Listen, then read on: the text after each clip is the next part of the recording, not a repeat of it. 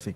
Gracias por acompañarnos en Enfoques. Hoy vamos a hablar de temas macro y microeconómicos con un inicio de julio que muchos esperaban de que hubiesen cambios importantes con lo que tenía planeado el gobierno y la Asamblea Legislativa en temas de eh, ingreso de nuevos impuestos. Esperábamos de que la canasta básica no se llegara a aplicar, había soluciones propuestas para eso, sin embargo no se llegó a un acuerdo previo y a partir de hoy muchos de los productos de la canasta básica, bueno no, todos los productos de la canasta básica tienen que pagar el 1%. Lo mismo en el sector construcción y en el sector eh, de turismo que comienzan a cobrarse impuestos a pesar de que algunos han pedido algunas eh, prórrogas para poder incentivar estos dos sectores que han sido bastante golpeados por la situación económica. Para hablar de estos temas y también de ahorro que viene supuestamente ahorro en gasto público que prometió el gobierno, nos acompaña esta mañana don Eli Feinsay. Buenos días, don Eli, ¿cómo le va? Buenos días, Michael. Eh, Todo bien, gracias a Dios, aquí con toda la pata. Saludos a toda la audiencia del programa. Eh, es una semana interesante, don Eli, porque bueno, eh, esperábamos que se llegara a algún acuerdo con el tema de la canasta básica, esperábamos que se llegara a algún acuerdo con el sector construcción y también con el sector turismo, que uno decía, bueno, tienen dudas legítimas con respecto al ingreso de estos nuevos impuestos. Sin embargo, por otro lado, eh, pareciera que no hubo voluntad política, porque hubo 15 días, 15 días en los que se pudo haber fomentado el proyecto de ley. Don Marcelo Prieto, ministro de la Presidencia, que yo preguntaba ayer qué se hizo, pudo haber hecho una gestión para que se aprobara vía rápida este proyecto de ley, se suspendiera por lo menos un año más, como dijo don Elian Villegas, que estaba eh, el Ministerio de Hacienda de acuerdo en posponer la entrada del impuesto de la canasta básica, en ese particular, por lo menos un año más. Sí, un, inicio de julio muy triste porque pareciera que Costa Rica eh, quiere nadar contracorriente. Eh, empezamos julio golpeando con impuestos a lo, que yo considero que son los tres sectores más golpeados en este momento. En primer lugar, el consumidor y el consumidor pobre, muchos de los cuales están en la informalidad, eh, muchos de los cuales perdieron su trabajo, tienen contratos laborales suspendidos o jornadas reducidas, ¿verdad? Y a ese consumidor, a partir de hoy, le estamos cobrando un 1% de IVA en la canasta básica. Y alguna gente desde la comodidad de sus hogares de clase media, media alta dirán, pero 1% no es nada. Bueno, pues que... Eh, eh, si le costaba 100 colones, ahora le va a costar 101. ¿Eso qué sacrificio es? Eh, más bien, de la, manera que hay que verlo es si sus ingresos son 180 mil o 200 mil colones al mes y entonces le estamos quitando 1.800 o 2.000 colones porque prácticamente todo se lo gasta en canasta básica, entonces para una persona con ese nivel de ingreso, esos 1.800 o 2.000 colones pueden significar tres o cuatro pases de bus para, para llegar al trabajo, para, eh, eh, para hacer lo que necesita hacer, ¿verdad? Entonces, les estamos dificultando la vida significativamente. Eh, entonces, el tema del 1% a mí no me preocupa tanto, nuevamente, por las clases medias altas y altas. a, a nosotros no nos va a hacer gran diferencia, pero al sector al, sector que ya de por sí estaba en pobreza y que con esta pandemia se le ha dificultado muchísimo más el panorama, ahí va. Y después los dos sectores económicos, o dos de los sectores económicos más golpeados, el turismo definitivamente, el más golpeado de todos, y el sector construcción, que desde antes de la pandemia venía decreciendo a doble dígito, ¿verdad? El, decrecimiento del sector construcción en el 2019 fue de más de un 10%. Eh, y ahora, a partir de ahora se encarecen esos servicios y esos productos en un 4%. Eh, entonces pareciera que, queremos terminar de matar eh, lo poquito que queda, eh, lo, poquito que queda vivo. yo, Michael, creo que en, en, efecto no hubo voluntad política, no hubo intención ni deseo de realmente posponer la entrada en vigencia de estos impuestos. Hay que entender y explicarle al público, estos no son impuestos que se crearon ahora. Eh, son impuestos que se habían aprobado desde diciembre del 2018, pero que su entrada en vigencia se había, se había dejado para el primero de julio del, 2020. Eh, pero hubo tiempo suficiente desde que se desató la pandemia para pensar en los impactos de este tipo de cosas, para poder decir, pospongamos un poco eh, esa entrada en vigencia. el gobierno mandó a la Asamblea Legislativa de manera muy tardía un proyecto de ley para posponer la entrada en vigencia solo del IVA a la canasta básica. El 16 de junio. El 16 de junio. Eh, y, realmente 15 días para todos los trámites que hay que hacer en la Asamblea Legislativa no, no, no necesariamente es suficiente, ¿verdad? Pero el gobierno hizo algo que a mí me pareció muy interesante y además, tengo que decirlo, me pareció correcto. el gobierno dijo, va la, la, extensión o la, o la, posposición de la entrada en vigencia de este impuesto y para compensar los ingresos que el gobierno no va a recibir porque no entra en vigencia el impuesto, el gobierno pidió que la Asamblea eh, eh, autorizara cobrar impuestos sobre la renta sobre el salario, escolar, de los funcionarios del sector público. Eh, ha habido una enorme discusión a lo largo de muchos años de que si el salario escolar es un componente del salario, que si es un plus, que si es cuál es la naturaleza jurídica. Bueno, aunque yo no estoy de acuerdo con la resolución, la sala cuarta finalmente resolvió que es parte del salario de los empleados. Y entonces, al ser parte del salario de los empleados, eh, eh, si supera los umbrales del impuesto de la renta, debería de pagar impuesto de la renta. Eh, el proyecto de ley era para salarios mayores a 800 mil, que mantiene la misma base, la, misma base exonerada que tienen los salarios, digamos, para empezar a no, o no a pagar el impuesto de renta. Exactamente, exactamente. Y ahí fue donde los diputados se echaron para atrás, porque resulta que los diputados lloran y gritan por un recorte del gasto público, y cuando el gobierno presenta un proyecto que además para mí es un acto de justicia. Los empleados públicos están recibiendo un catorceavo salario que, en el sector privado la gente no recibe. El sector privado la gente recibe 12 mensualidades y el aguinaldo. En el sector público usted recibe 12 mensualidades, aguinaldo y salario escolar. La sala cuarta ya definió que el salario escolar es parte de, esas 12 mensualidades que se, entregan eh, de un solo golpe. Este, pero entonces debería de pagar impuestos sobre la renta. Entonces, el gobierno les presenta esa opción, un poquito de recorte del gasto para compensar la caída de ingresos y los diputados se echaron para atrás. Así que yo aquí reparto las culpas equitativamente. Me parece que el gobierno eh, hizo, o sea, el proyecto era correcto, pero enviarlo el 16 de junio es una mentada de madre para los diputados. Pero los diputados además... Pero pudieron haberlo hecho. Si hubieran, querido. así como aprobaron a la carrera proyectos súper nocivos para el país, ¿verdad? Como el de la exclusión de las municipalidades de la regla fiscal, em, el, que... Eh, el, el, del retiro del FCL, de los fondos de capitalización laboral, que yo estoy de acuerdo con el retiro de los fondos de capitalización laboral, le metieron un golazo en ese proyecto para permitirle al Banco Central comprar títulos del gobierno en el mercado secundario. Todo eso lo pasaron a la carrera sin comisión, sin publicación, sin, o sea, dispensaron de todo trámite los proyectos de ley. Lo mismo podían haber hecho con este. No se les pegó la gana. Y, a mí me llama mucho la atención porque, claro, hemos estado reclamando y ya casi vamos a hablar del, del famoso anuncio de que hizo ya desde hace un par de días don Elian Villegas en diferentes medios de comunicación diciendo de que sí van a apostarle a una reducción del gasto. Pero a mí me llama la atención porque cuando estuvo aquí don Elian yo le decía, eh, en vista de las condiciones económicas del país, de que la gente tiene jornadas reducidas, de que hay más de casi un millón de personas o esperando o recibiendo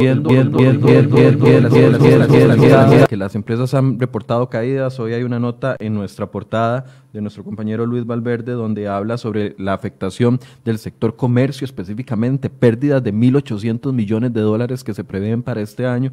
Y uno dice, bueno, es el mejor momento para incorporar impuestos que, como usted bien dice, están aprobados desde diciembre del 2018, pero tocó lastimosamente en este contexto. Cuando yo le pregunto a don Elian, él me dice, pero es que ocupamos recursos. Mm. ¿De dónde vamos a obtenerlos? Entonces, ahí yo también, jugando al otro lado, siento que, el gobierno tiene un punto.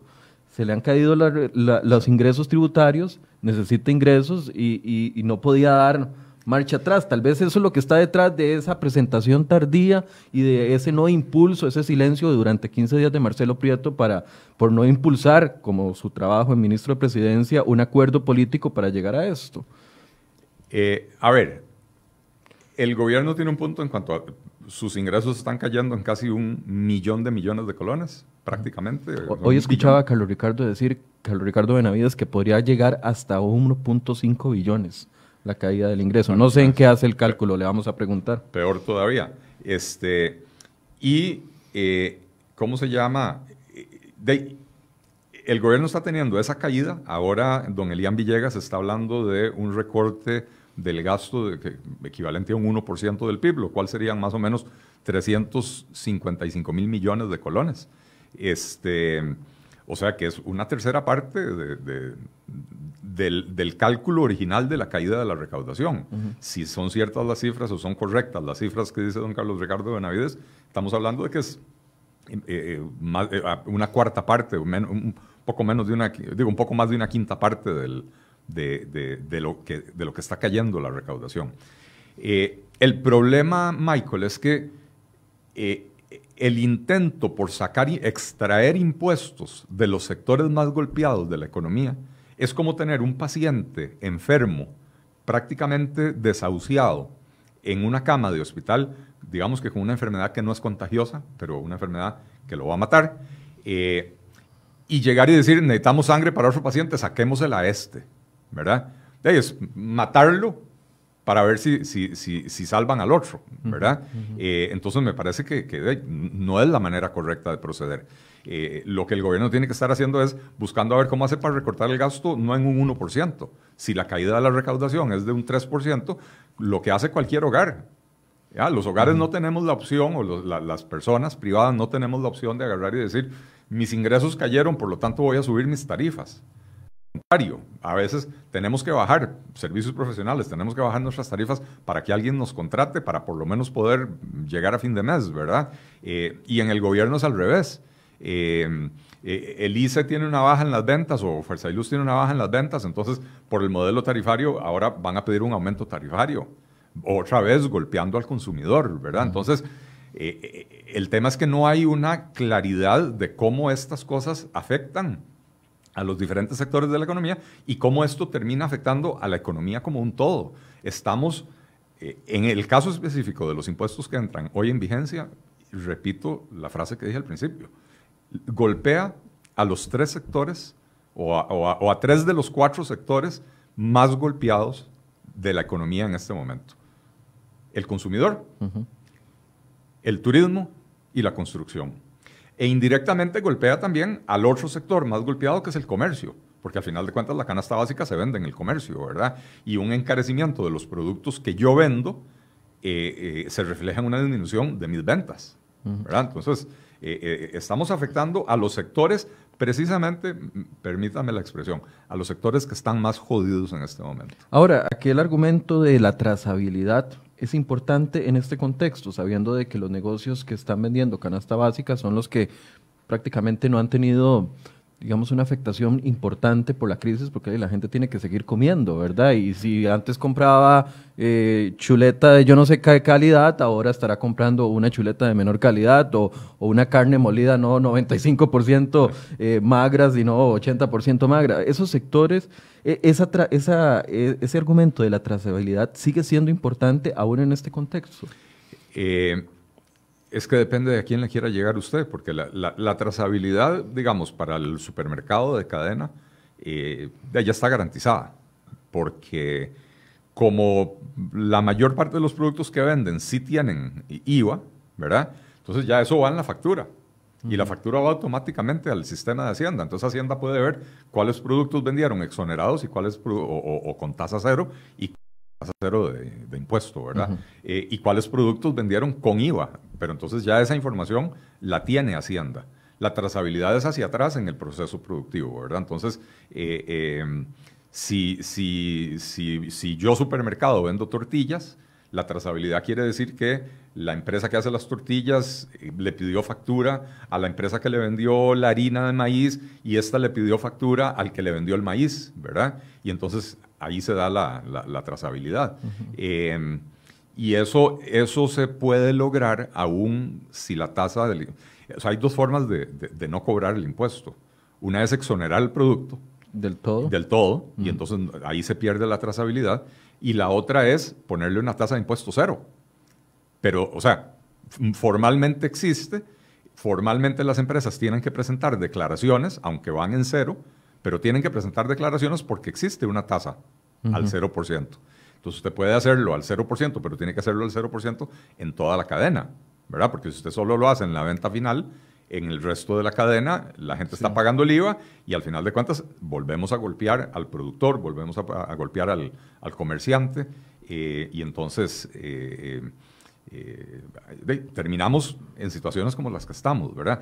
Y yo creo que la lección que tenemos que aprender viendo cómo diferentes países han enfrentado este tema de la pandemia, viendo que los países que tenían las finanzas públicas en orden, o por lo menos más ordenadas que las nuestras, han podido rebajar impuestos, han podido hacer programas muy amplios de ayuda a diferentes sectores de la economía, eh, eh, no solo como en Costa Rica los bonos proteger, que son un, un, salvavidas, pero nada más, ¿verdad? La persona que se está ahogando ahí en el mar, le tiramos el salvavidas, pero en realidad no lo estamos sacando del mar, ¿verdad? y, que ya se acaban este mes de julio. La gente que lo recibió durante la, de la primera camada, por así decirse, ya lo recibió en mayo, lo recibió en junio, que por cierto, estamos pidiendo entrevista porque muchas personas nos han escrito de que no han recibido el segundo depósito del bono proteger. Estamos pidiéndole a la ministra de Trabajo y al ministro de Bienestar Social, don Juan Luis Bermúdez, que nos acompañen acá para explicar sobre eso. Era un pequeño comercial. Se acaba para esa primera camada y el tema del empleo brilla por su ausencia. El tema de la, de la normalización de las actividades para que la gente les dejen de suspender el contrato, les ponga la jornada completa, no, no, no, no ha avanzado. Entonces, o sea, se viene, se está acumulando una serie de cosas que podrían ponernos en una situación económica muy preocupante. Eh, en efecto, y, y, ya también se oye hablar de la necesidad de extender los bonos proteger por otros tres meses. Lo que pasa es que no podemos eh, extenderlos indefinidamente. Eh, porque simple y sencillamente el gobierno no tiene plata. Eh, cae la recaudación, eh, teníamos las finanzas públicas en completo desorden, el nivel de endeudamiento del gobierno es excesivamente alto, no está en condiciones de ir a, endeudarse más para, para, para, gastar, ¿verdad? Este, y, y entonces extendemos esto por tres meses más, los bonos proteger pero si, si, en el camino no se toman otras decisiones, empezando por un recorte significativo del gasto público en otros rubros para poder financiar ese gasto extra para ayudarle a la gente a que no se muera de hambre, ¿verdad? Eh, entonces, lo que vamos a hacer es terminar con una crisis económica, una crisis fiscal muchísimo mayor de la que de por sí ya se nos va a venir encima. Es más, no, se nos va a venir encima. ya la tenemos encima, ¿verdad? Eh, eh, y por eso decía, el mensaje y la lección que tenemos que aprender es la importancia de tener siempre las finanzas públicas en orden. Y tener las finanzas públicas en orden no quiere decir que el déficit sea siempre cero. Quiere decir que cuando por algún motivo se incurre en un déficit, se incurre en un déficit que sea manejable, un 1 2% del PIB. Eh, que, que, con el propio crecimiento de la economía es fácilmente recuperable. Cuando usted hace como Costa Rica 11 años seguidos con, con déficits eh, eh, promediando por encima del 5%, y de esos 11 años, 8 con déficits superiores al 5 eh, o déficits superiores al 6%, es, no, 8 años seguidos con déficits superiores al 5%, em, de ahí no, no le queda lo que los economistas llamamos espacio fiscal. El gobierno no tiene espacio de maniobra porque no tiene dinero, no tiene capacidad de endeudamiento para, para, enfrentar este tipo de gastos esta pandemia, ¿verdad? Este, eh, y tiene un gasto hinchado y por ninguna parte se ve el esfuerzo por recortarlo. Bueno, a ver, a mí me pareció positiva la noticia, el anuncio que hizo don Elian Villegas de que, de, que van a mandar un presupuesto extraordinario con un recorte del 1%. A mí me sorprendió, yo sé que 1%, ya le voy a pedir su opinión, ¿cuánto representa 1% en este presupuesto de, de 10.5 billones? Pero me llamó la atención de que Don Elian sí dijera que sí se puede hacer. Cuando los anteriores ministros nunca hablaron de un porcentaje, ni siquiera se acercaron a un porcentaje y por los presupuestos extraordinarios que enviaron. Ah, bueno, y otra cosa que dice Don Elian es que van a enviar por aparte el ahorro que se generaría por el tema de la renegociación de deuda. Entonces, que no van a meter dentro de ese ahorro, no van a disfrazar de ahorro lo que se pueda hacer en eh, lograr en un arreglo de pago para que la gente nos, nos siga. Me llama la atención porque los demás ministros no habían dicho eso. Nadie se había atrevido en el gobierno. Ahora, que lo cumple es otra cosa. Hay que ver si llega el lunes, ¿verdad? Bueno, vamos a ver, vamos a ver qué es lo que llega. Decía, a mí me pareció positivo el anuncio porque es un cambio, eh, precisamente un cambio de tono en la comunicación del gobierno. Recordemos, Michael, que hace dos semanas estábamos hablando del montón de, de ¿puedo decirlo? montón de caballadas que, dijo el ministro de la presidencia, incluyendo que el gasto público había que aumentarlo y que, el gasto público iba a ser la, salida a esta crisis, ¿verdad? Y ahora de pronto a don Marcelo Prieto lo mandaron al congelador, enhorabuena, y el ministro de Hacienda empieza a hacer declaraciones bastante más sensatas. Ahora, este ministro de Hacienda le toca enfrentar al Fondo Monetario Internacional, cosa que a los anteriores no les tocaba. Entonces ahora este ministro de Hacienda no puede ponerse a hacer eh, jueguitos. Él tiene que empezar a presentar eh, eh, proyectos en serio para recuperar la confianza de las calificadoras de riesgo, para poder completar un eventual acuerdo stand-by con el Fondo Monetario Internacional, no, no pueden ser simples gestos, tienen que ser acciones reales, ¿verdad? Entonces, 1% del PIB de ahorro es significativo, pero insuficiente pero como punto de partida para una negociación me, parece que, va bien, ¿verdad? Eh, por lo menos, como decía, cambia el tono por completo. Porque en el, anterior presupuesto nos quisieron meter, lo que vos decías, el gol de que ahí iban, no me acuerdo, 60 mil millones de colones. Eh, eran 62 mil millones de colones, 50 mil correspondían a una renegociación de deuda, ahorros por renegociación de deuda y recorte duro y, y, crudo eran 12 mil nada más. Sí, que, que 12 mil millones de, de, colones suena mucha plata, pero no es nada, ¿verdad? Este... si yo lo estuviera en mi cuenta estaría bastante contento. No, no, por supuesto. ah, no, no, no, no, no, por supuesto. O sea, 12 mil millones de colones, que son unos 20 millones de dólares. Pero es que estamos hablando que, el, que, el, que, el, déficit del gobierno de Costa Rica eh, este año bien podría andar en el orden de 3 3.5 billones de colones. Esos son 3.5 millones de millones. Y entonces 12 mil millones de colones eh, creo que es menos del 0,1%, ¿verdad? De, ese déficit. Entonces, eh, eh, por eso insisto, a mí el, anuncio de don Elian Villegas me pareció positivo por esos dos componentes. Uno, hay un ahorro del 1%, que debería ser más, pero, pero empezamos bien. y dos, Ojalá que sean medidas de ahorro real y no esos engaños que nos estaban tratando de meter anteriormente, donde una renegociación de deuda que implicaba intereses que voy a dejar de pagar, o más bien voy a pagar intereses más bajos de los que tenía presupuestados, ¿verdad? Entonces ahí no hay un ahorro real, hay un mejor manejo de la cartera, eh, de la cartera crediticia del gobierno, ¿verdad? De, la cartera de, deudas del gobierno, eh, pero, pero no es un ahorro real. De la misma manera que aquí habíamos criticado cuando, cuando en, el primer presupuesto extraordinario incluyeron cosas como eh, de que el Ministerio de, Educación, como tuvo que suspender las clases presenciales, no contrató a un par de miles de maestros que tenía planeado contratar, que todos los años contratan mm, maestros nuevos, ¿verdad? Entonces, ahí hay un ahorro. Eh, eh, a ver, es un ahorro real, no, es un ahorro sobre un gasto que iba a hacer, pero ya no hice pero no es un ahorro sobre la planilla actual. La planilla actual sigue incólume, ¿verdad? Eh, entonces hay que, hay que diferenciar esas dos cosas. Ah, y otra diferencia que me parece importante, Don Eli, que nos ayuda a entender es el hecho de que el, el gobierno anuncie que va a ahorrar 355 mil millones del presupuesto, no significa que quedan libres ese dinero para utilizarse en otras cosas. Simple y sencillamente es que no nos vamos a endeudar más porque por sí ya no teníamos ese dinero. O sea, es un ahorro sobre una proyección de gasto, no es un ahorro de lo que, mira, ahora lo tengo, me queda en la billetera para utilizarlo en otras cosas, como bono proteger, por ejemplo. Correcto.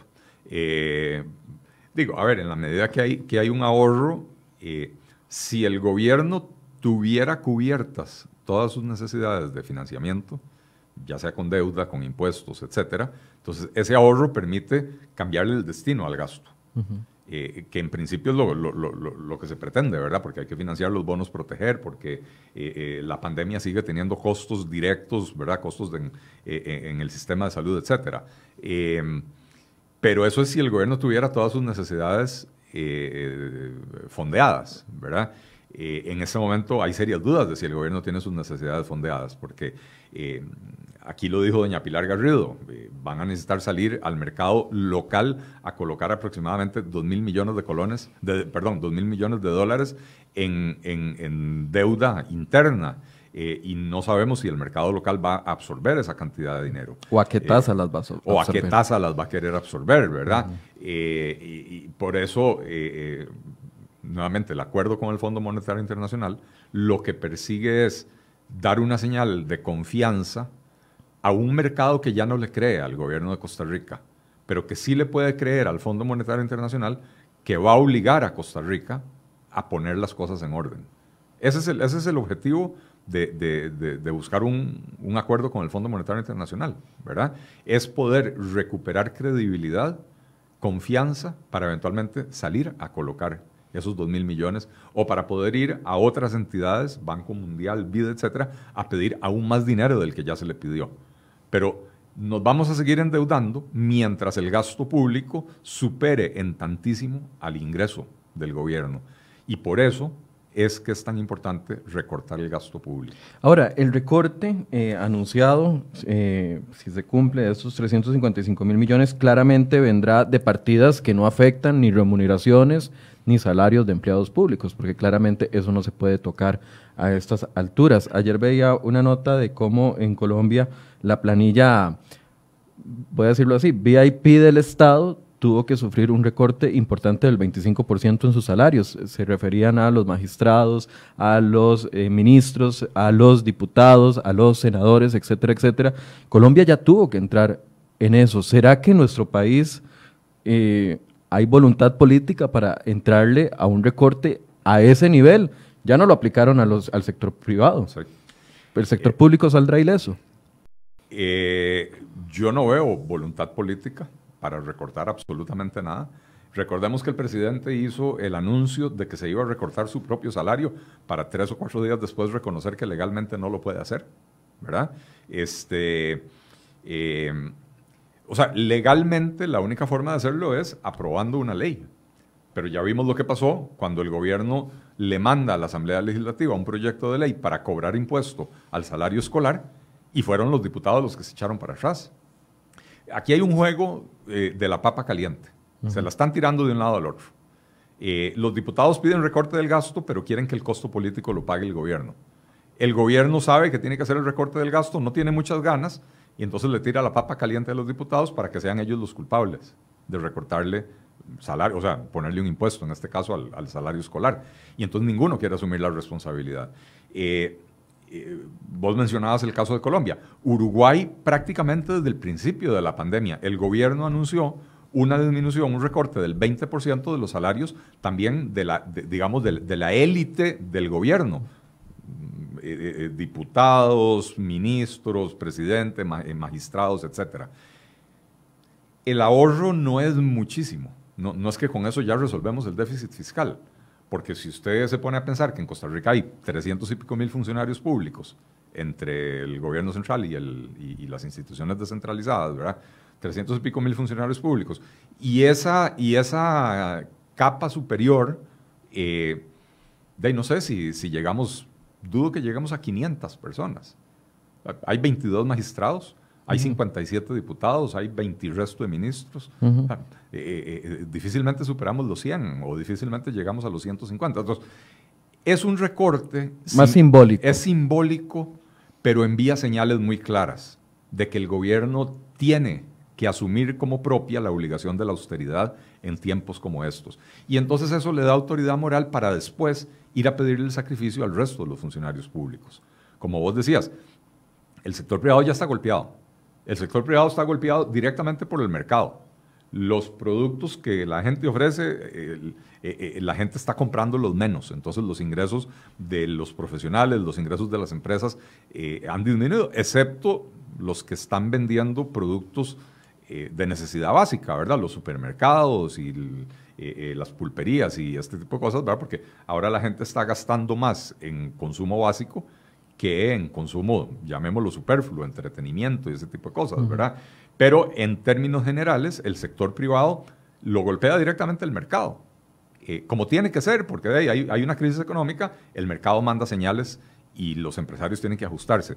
Y esto afecta a los trabajadores del sector privado, insisto, porque le suspenden el contrato laboral, eh, que es como despedirlos sin pagarles las prestaciones, ¿verdad? Porque eh, técnicamente tienen un contrato de trabajo, pero no tienen trabajo, no tienen ingresos. Pero, pero, no, pero no se rompe, pero no se rompe el tejido social. Eso es lo que dice el gobierno. Lo que pasa es que si hubiéramos pensado bien cómo hacer eh, para ayudarle a las personas que se iban a quedar sin, eh, sin trabajo, o más bien ayudar a las personas a no quedarse sin trabajo o a no quedarse sin ingresos, en Costa Rica siempre nos vamos por, las, por los síntomas, no por las causas. En Costa Rica siempre tratamos de corregir los síntomas.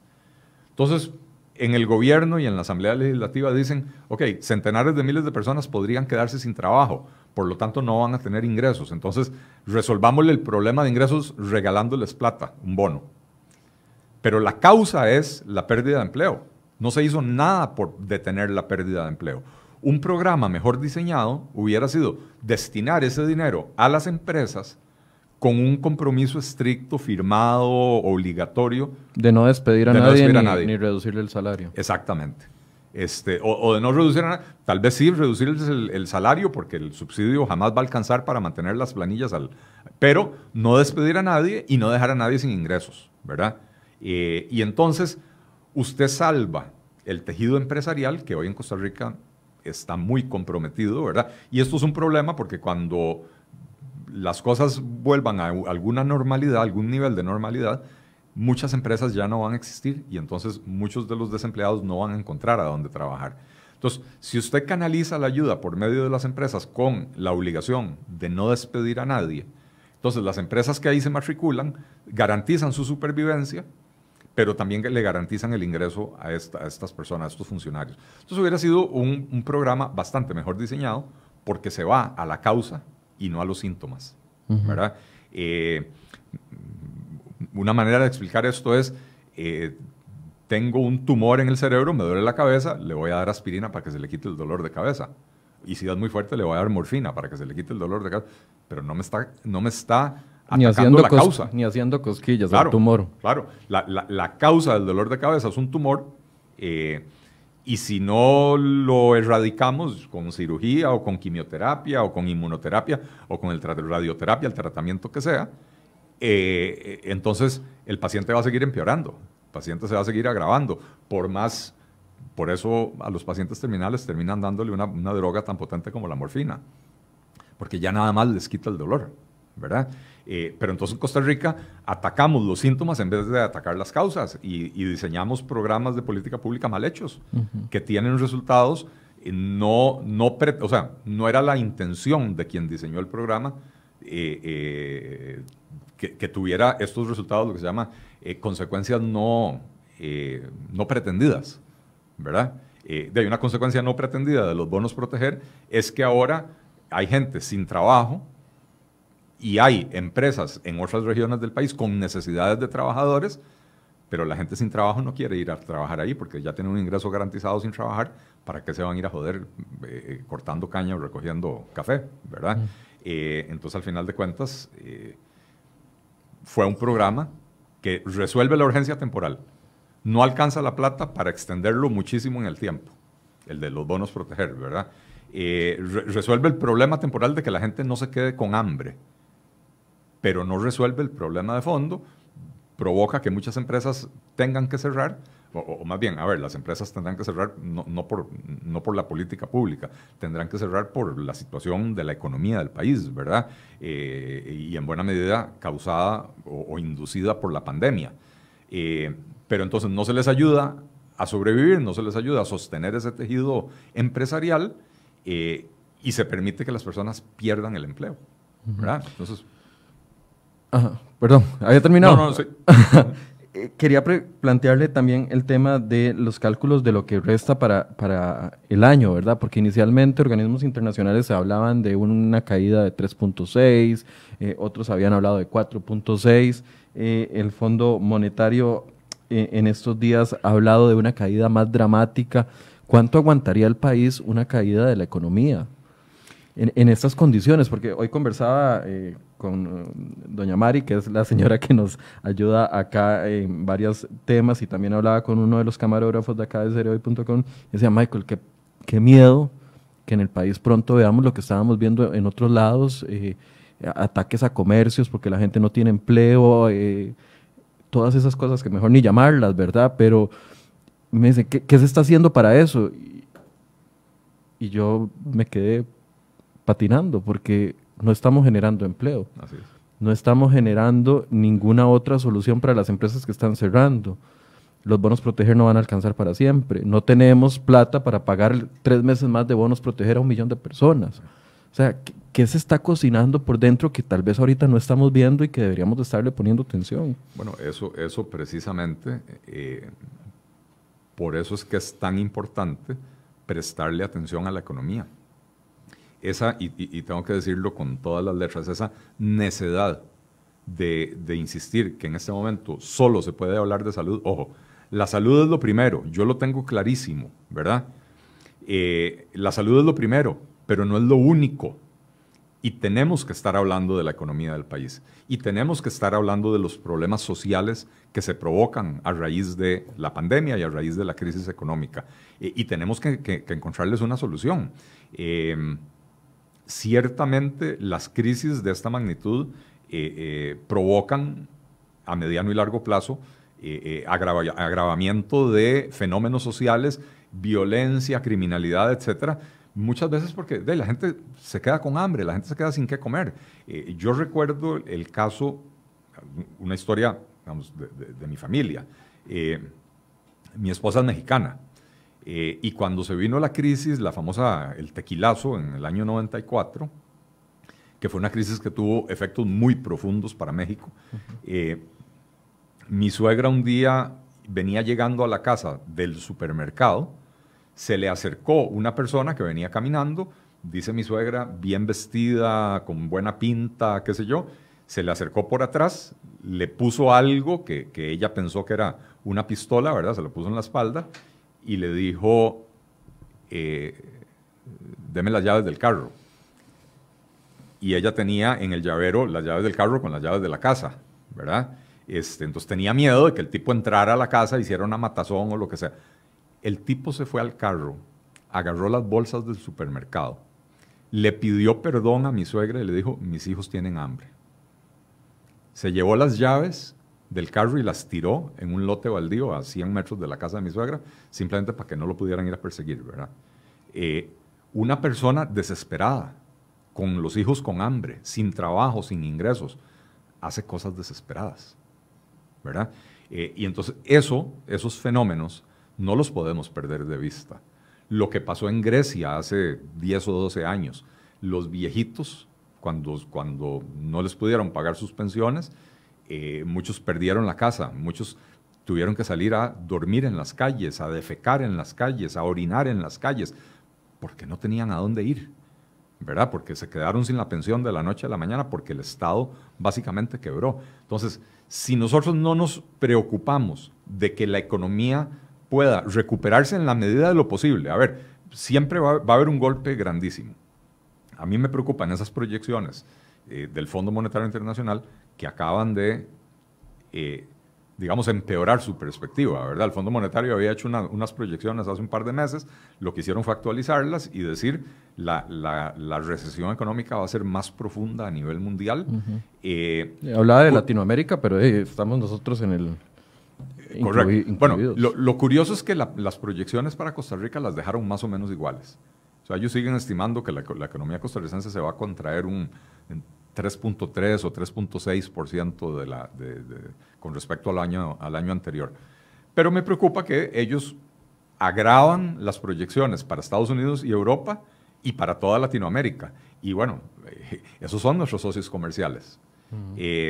Y entonces, si, si la recesión en Europa, la, la, contracción en, Europa va a ser del 8-9% y la contracción en Estados Unidos va a ser del 7-8%, ¿qué implica eso para la demanda de esos países de los productos que nosotros producimos? ¿verdad? Va a disminuir la demanda. Entonces, eso quiere decir que eventualmente también nuestro sector exportador se va a ver afectado. Eh, eh, eso, eso quiere decir también que el turismo, que de por sí es muy difícil que regrese porque eh, la, pandemia ha asustado a la gente, la gente no se quiere montar en un avión, etcétera, etcétera, y además no sabemos si van a venir contagiados a esparcir el virus aquí, pero superando esos problemas, hay que preguntarse cuánta gente en Europa, cuánta gente en Estados Unidos va a tener todavía suficiente ingreso disponible para irse de vacaciones, ¿verdad? Eh, y entonces, si bien ellos consideran que la contracción de la economía costarricense va a ser más o menos la que ya habían eh, eh, proyectado un par de meses atrás, yo digo, ¿cómo, ¿cómo se baraja eso con el hecho de que nuestros principales socios comerciales van a estar mucho más golpeados? porque eso al final de cuentas nos afecta. había, antes se usaba mucho la frase, cuando el tío Sam estornuda, Costa Rica se resfría, ¿verdad? Bueno, el tío Sam está con coronavirus. ¿verdad? Eh, no, son simples estornudos, no es un simple resfrío. Entonces, la pregunta es, ¿qué tanto va a afectar eso a la economía costarricense? Yo creo, yo creo que la contracción va a terminar siendo mayor de lo que están proyectando. Ahora, eh, habíamos criticado durante mucho tiempo y puesto el ojo también en la falta de un plan integral por parte del gobierno para una salida para el próximo año, para los próximos dos años, para los próximos tres años eh, entra don Elian, ¿usted ve señales ya de, una articulación en parte, en la parte económica del gobierno mejor o, ve la situación parecida? Hasta ahora no, no hay señales claras de que haya esa mayor articulación. Em, creo que lo habíamos comentado aquí anteriormente cuando, cuando todavía era don Rodrigo Chávez el, ministro de Hacienda. El ministro de Hacienda de Costa Rica, en la circunstancia actual, es un ministro que no tiene tiempo para sentarse a pensar en articular eh, eh, eh, al equipo económico del gobierno. Para empezar, ni siquiera tiene la, dirección o la coordinación del equipo económico. La tiene, la tiene planificación. La, tiene la ministra de Planificación en este momento. Pero el ministro de Hacienda, con una caída de los ingresos de un millón de millones de colones, y un aumento de gasto por bonos proteger, por lo que hay que transferirle a la caja, etcétera, etcétera, anda como loco en el día a día viendo a ver de dónde saca plata, ¿verdad? Desvestir un santo para vestir al otro, para ir más o menos manteniendo los pagos del gobierno. Porque en el momento en que el gobierno deje de hacer pagos, e, e, esa es la definición de caer en default. Y una vez que caemos en default, se complica todo el panorama porque entonces ya no hay acceso a los mercados crediticios. E insisto, mientras sigamos gastando más de lo que nos ingresa, tenemos que endeudarnos.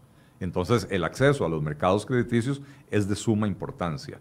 Eh, por lo menos sí veo en las declaraciones de los últimos días de don Elian Villegas un cambio de tono y un cambio de dirección en materia fiscal, en el sentido de reconocer que sí, que tienen que hacer un aumento, un recorte del gasto y ojo, obligados por los diputados, también reconozcámoslo. Cuando los diputados le rechazan al gobierno el segundo presupuesto extraordinario y precisamente le dicen, porque no contiene recortes significativos del gasto, eh, obligan al gobierno a sentarse a pensar en esto. Probablemente también del Fondo Monetario recibieron una llamadita diciendo, hágale caso a los diputados, porque si usted se quiere poner en, eh, plan con nosotros, tiene que empezar a ordenar la casa desde ahora, ¿verdad? Em, pero, y, y por otro lado, a ver, ya se empiezan a anunciar medidas de apertura, fase 3, ya por lo menos pareciera que se empieza a tomar el criterio económico en las decisiones eh, sobre cómo manejar la, pandemia. Eh, y, creo que eso es positivo. Espero que lo hagan bien, ¿verdad? Porque nadie quiere una apertura que provoque un desastre sanitario, ¿verdad?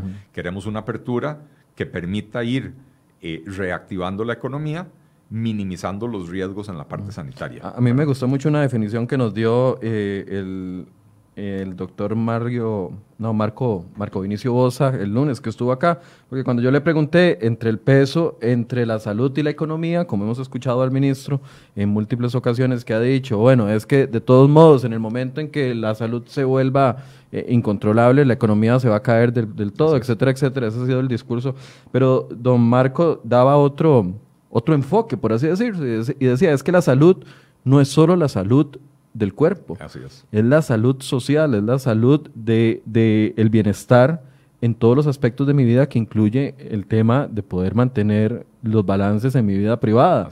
Y, y, eso me gustó porque la salud psicológica. veo a un médico preocupado por la parte que deberíamos, que todos hemos puesto la atención en eso y que muchas veces hemos recibido críticas porque porque dicen que nos enfocamos más en economía que en salud. Eh, no, es que el tema es que el país ha pasado prácticamente de manera exclusiva centrado en la salud del cuerpo, como, como, como vos decís que dijo el doctor Bosa. Eh, y, cuando uno ha tratado de hablar de la economía, lo acusan a uno de insensible, de insensato, de, querer provocar muertes. No, nadie quiere provocar muertes. Nadie quiere provocar, pero, pero ojo, la gente no se muere solo por coronavirus, ¿verdad? Eh, y si usted es un doctor de emergencias y está en el servicio de emergencias de, de cualquier hospital del país, sabe que se ha dado un incremento de los casos de eh, mujeres maltratadas, de, niños maltratados eh, y, otra serie de, factores que, que, se dan. ¿Por qué? Porque el encierro desequilibra, desequilibra, a la gente, ¿verdad? Estar encerrados tanto tiempo provoca otros desequilibrios emocionales, psicológicos, incluso a la propia salud, ¿verdad? Porque cuando la gente se toma, yo, yo las primeras semanas, digamos, desde mediados de marzo, las primeras tres, cuatro semanas, no salí de la casa, estaba como una situación de, pánico. Este, no salí, pero ni al patio, ¿verdad? Eh, y mi cuerpo me empezó a pasar factura. Empecé a tener dolores de espalda y de articulaciones y esto y lo otro. Eh, hasta que un día dije, bueno, nada me impide salir a caminar en las calles, ¿verdad? Eh, no, no, no me voy a meter al centro de San José por si hay una aglomeración de gente, pero en el barrio donde yo vivo, que usualmente no, no hay molotes en la calle, ¿verdad? a, veces hay gente caminando, pero no, no aglomeraciones. Nada me impide salir a caminar. Entonces empecé a salir, a hacer un poco de ejercicio. Eh, inmediatamente, la, la, segunda vez que salí, ya, ya, ya mi cuerpo me lo empieza a agradecer, ¿verdad? Ya, ya se empieza a notar la diferencia. Pero, pero el encierro prolongado tiene efectos muy jodidos en la salud de la gente, en la salud física, en la salud emocional y ni hablar de la salud financiera de la gente. Volviendo al tema este de eh, el recorte de gasto, y usted decía, obligado por los diputados, el gobierno cambia el tono, ¿verdad? Porque si, no, si los diputados no se hubieran plantado, plantado en la Comisión de Asuntos Hacendarios, eh, que la dirige doña Silvia Hernández, y les dice, no, los dicen los diputados, no, queremos un corte real, nos hubiéramos, o mucha gente se hubiera comido el cuento de que los diputados fueron unos irresponsables por no aprobar nuevos bonos para proteger, por no aprobar la, la capitalización de la caja, y no tenemos. Entonces, este 1% que se, que se va a lograr, si es que se logra. Ahora, mi pregunta es, ¿obligados? El gobierno va a tener que dar otros pasos que nunca quiso dar. No quería hacer recorte de gasto público, ahora se ve obligado, pero no obligado solo por diputados, sino por las circunstancias, porque por la caída de impuestos. Vamos a empezar a ver eso. ¿Es probable? Eh, bueno, es deseable. No sé si es probable, pero es deseable. Eh, al final de cuentas, eh, como, como decía yo, el, ministro de Hacienda tiene que andar en el día a día viendo a ver de dónde saca un poco de plata para tapar un hueco y al tapar ese hueco destapó otro, pero ese otro no lo tiene que volver a llenar hasta dentro de cinco días, pero entonces ahora tengo que dedicarme a ver de dónde saco la plata para tapar ese otro hueco, ¿verdad? Entonces una, es una pateadera de balde para adelante. Este, pero, pero eso tiene que hacer que el ministro de Hacienda llegue a la conclusión, si no es que ya la tiene eh, asumida, ¿verdad? Llegue a la conclusión de que la situación así es insostenible y que por lo tanto sí hay que hacer recorte de gasto y que por lo tanto sí hay que hacer venta de activos para, para poder tener ingresos frescos, aunque son ingresos de una única vez, pero por lo menos para tapar ciertos huecos, disminuir el, monto del endeudamiento, con lo cual disminuimos la factura de intereses que estamos pagando y si disminuimos la factura de intereses, ahí hay dinero que se hubiera tenido que destinar a servicio de deuda, que ahora se podría destinar a, a, obras de infraestructura, ayudas, a programas sociales, etcétera, ¿verdad? Eh, entonces, sí, uno esperaría empezar a ver eh, eh, más medidas en esta dirección. El otro día el ministro anunció que para el presupuesto del próximo año le está exigiendo a las instituciones hacer un recorte, no un recorte, que el crecimiento sea incluso menor al que permite la regla fiscal. Pero ojo, todavía estamos hablando de crecimiento, ¿verdad? Y esto es algo que la gente tiene que entender.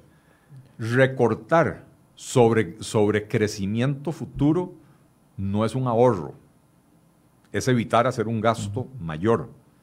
Pero si usted, digamos, la regla fiscal para el próximo año permite un crecimiento del gasto corriente del 4.13%.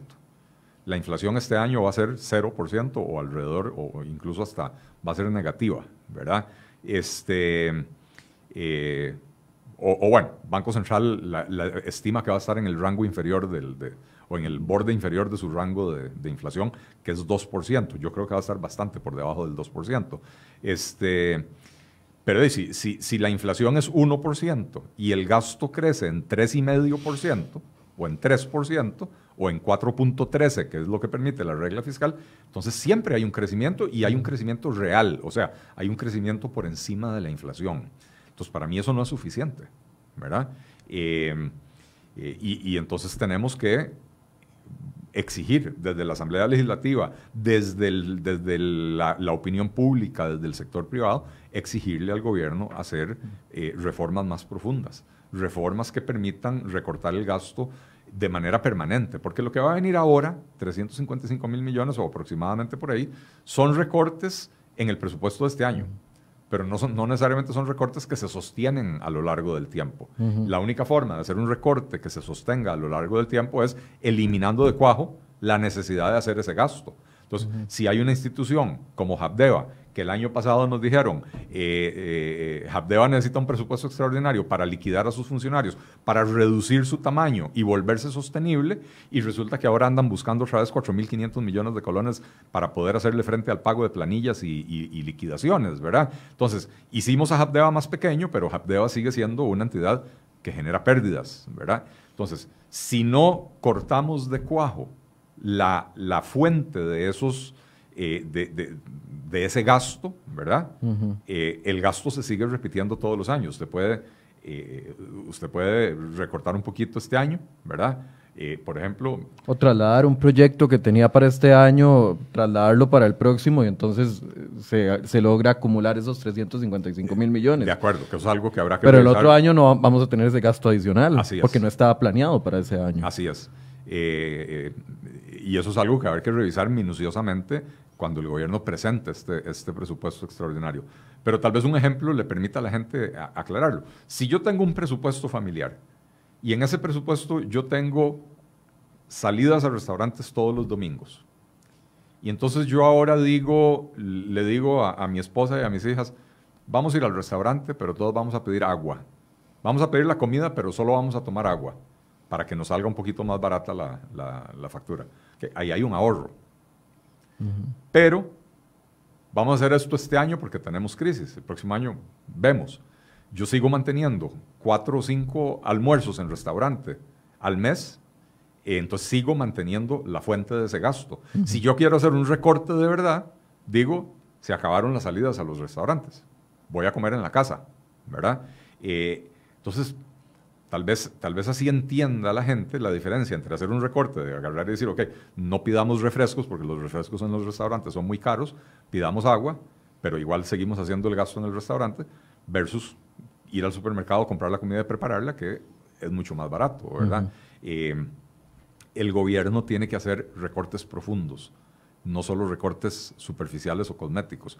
Eh, y ahí es donde no ha habido voluntad política y, le voy a decir algo, algo Michael. El otro día eh, me invitaron al programa de radio que tiene eh, don Fabricio Alvarado. Eh, y entonces don Fabricio me decía que si esto es un problema ideológico de este gobierno, a lo cual le tuve que responder, yo, yo, quisiera decirle que sí, que es un problema ideológico. Claro que es un problema ideológico, porque creen en el Estado grande, lo dijo Marcelo Prieto con total transparencia, el gasto público es el que tiene que sostener a la economía, pero no es un problema ideológico de este gobierno, es un problema ideológico de la sociedad costarricense. Porque este problema lo venimos arrastrando desde hace 40 años eh, o 50. En los últimos, por lo menos desde la crisis de 1980, o sea, del 82 para acá, digamos. 40 años. 40 años, solo hay dos años en los que Costa Rica ha tenido las finanzas públicas equilibradas, que son 2007 y 2008 que fueron años de un crecimiento económico extraordinario, eh, que, se tomaron medidas para mejorar la recaudación desde Hacienda, etcétera, y entonces logramos... ¿Tiene que ver algo con el TLC? No.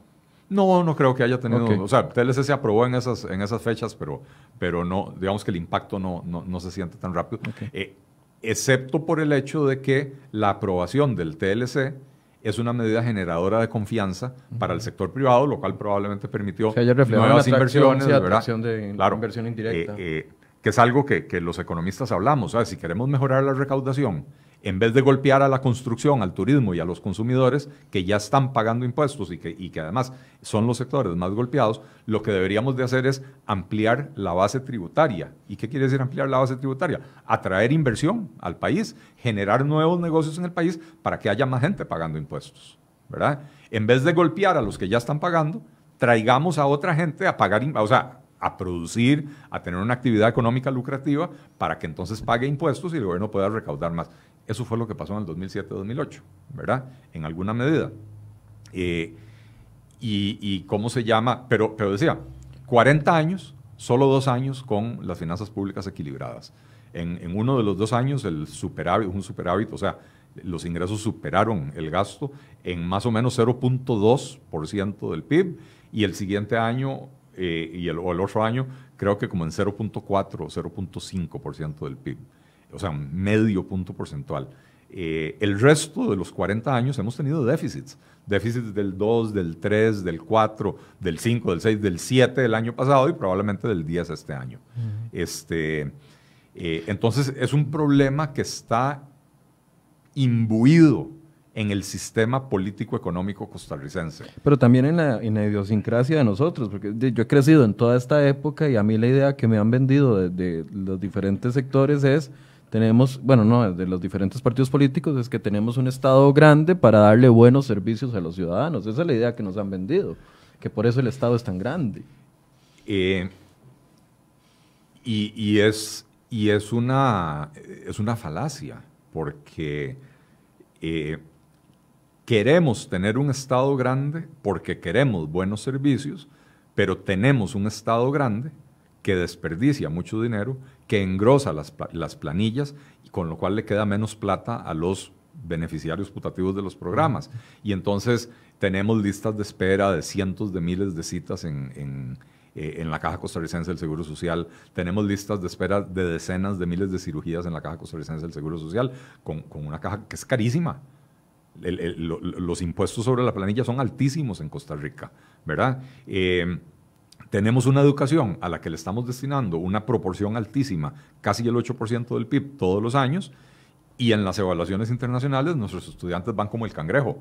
Cada tres años que nos aplican las pruebas PISA, vamos para atrás en vez de ir para adelante. Eh, ¿Y por qué? qué? pasa? Bueno, la Caja Costarricense de Seguro Social en la crisis anterior lo que hizo fue meter prácticamente 11.000 funcionarios, casi todos administrativos, casi ninguno en el área médica, casi ninguno técnico de rayos X, técnico de rehabilitación. Eh, entonces la plata se va a la grasa en vez de a los servicios que brinda la institución. En el, en el Ministerio de Educación, lo que sucedió entre los años 2007 y 2013 fue que la planilla creció en número de, empleados, pero ese no fue el principal problema. El principal problema fue que las remuneraciones reales de los funcionarios del Ministerio de Educación se reales, ojo, descontándole la inflación, ¿verdad? Las remuneraciones reales de los funcionarios del MEP se duplicaron entre el 2007 y el 2013.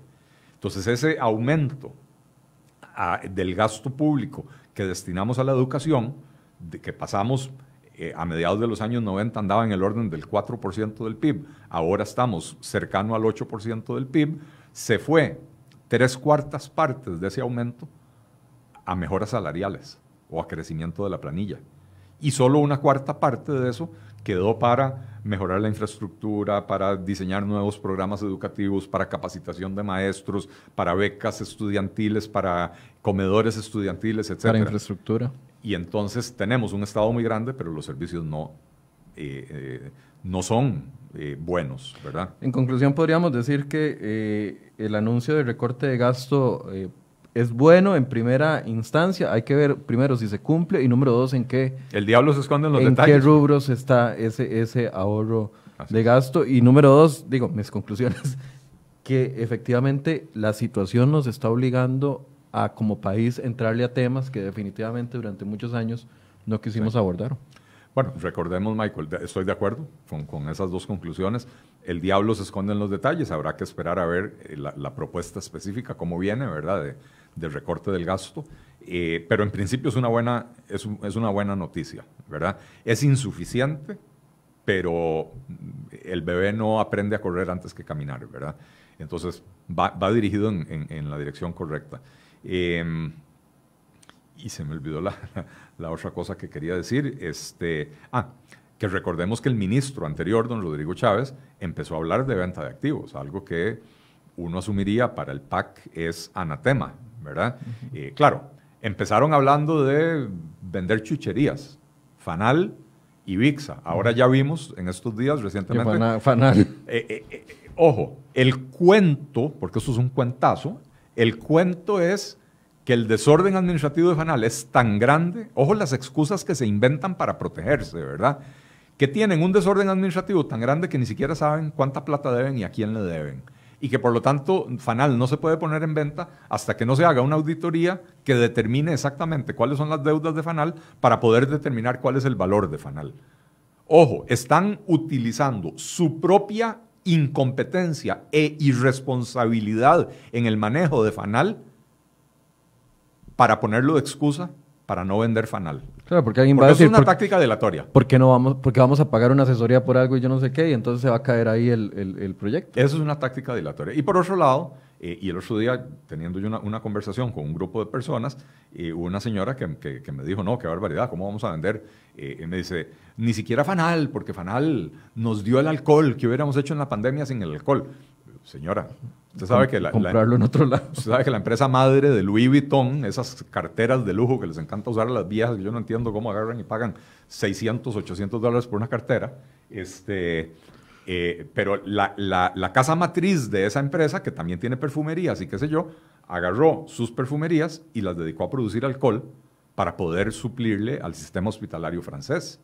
Una empresa privada, ¿verdad? Este, y aquí en Costa Rica mantenemos la ficción del monopolio. Fanal no produce alcohol, el alcohol lo producen eh, las, las, eh, los ingenios de azúcar, ¿verdad? Se lo venden a Fanal y Fanal se lo entrega a la Caja Costarricense del Seguro Social. Le pone el eh, gelcito. Ah, ¿Perdón? Le pone el gelcito para que... Yo no sé si Fanal le pone el gel o si se lo compran ya con gel, ¿verdad?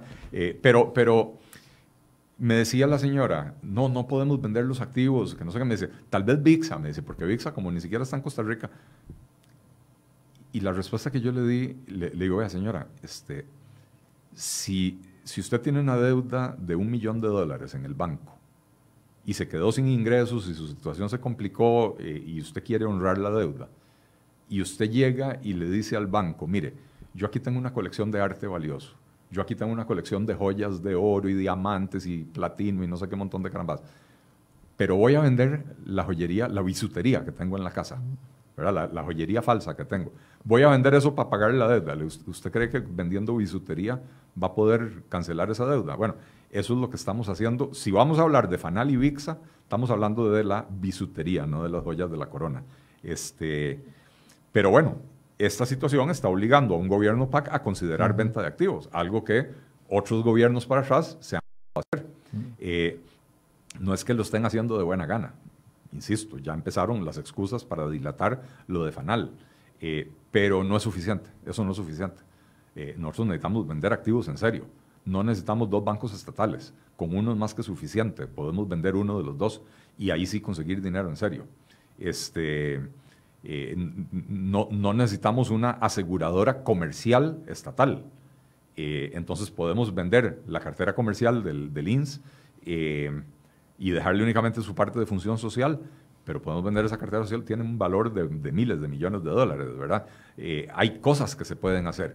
Recope hoy en día yo no sé si tenga algún valor, ¿verdad? Eh, me parece que, no tiene mucho valor. Pero bueno, ahí tenemos otro ejemplo de otra, otra entidad que podríamos considerar eh, estructurar para poder vender y conseguir algo de dinero. la crisis está obligando a los actores políticos hacer cosas que en otras circunstancias no estaban dispuestos a hacer. Eh, y ahí incluyo, insisto, al gobierno y a los diputados. Pero mientras jueguen el jueguito de la papa caliente, de tirarse la responsabilidad de, Casa Presidencial a la Asamblea Legislativa y de la Asamblea Legislativa del regreso a, Casa Presidencial, como lo hicieron con el caso de el IVA a la canasta básica, y por eso hoy entra en vigencia ese IVA, ¿verdad? Mientras jueguen ese jueguito politiquero tradicional de Costa Rica, eh, las cosas no van a avanzar. Entonces, eh, ojalá que hayan cambios para bien. La situación es difícil y es necesario que se hagan reformas estructurales profundas en la economía costarricense y ojalá que el gobierno tenga la claridad de que eso es lo que tiene que hacer, ¿verdad? Y de que tiene que estar concentrado en eso y, no en andar cazando mariposas en, el bosque, ¿verdad? Muchas gracias, Don Eli. Gracias a vos, Michael, y gracias a, toda la audiencia que nos ha acompañado y nos ha tenido paciencia. Eh, placer, como siempre, estar por acá.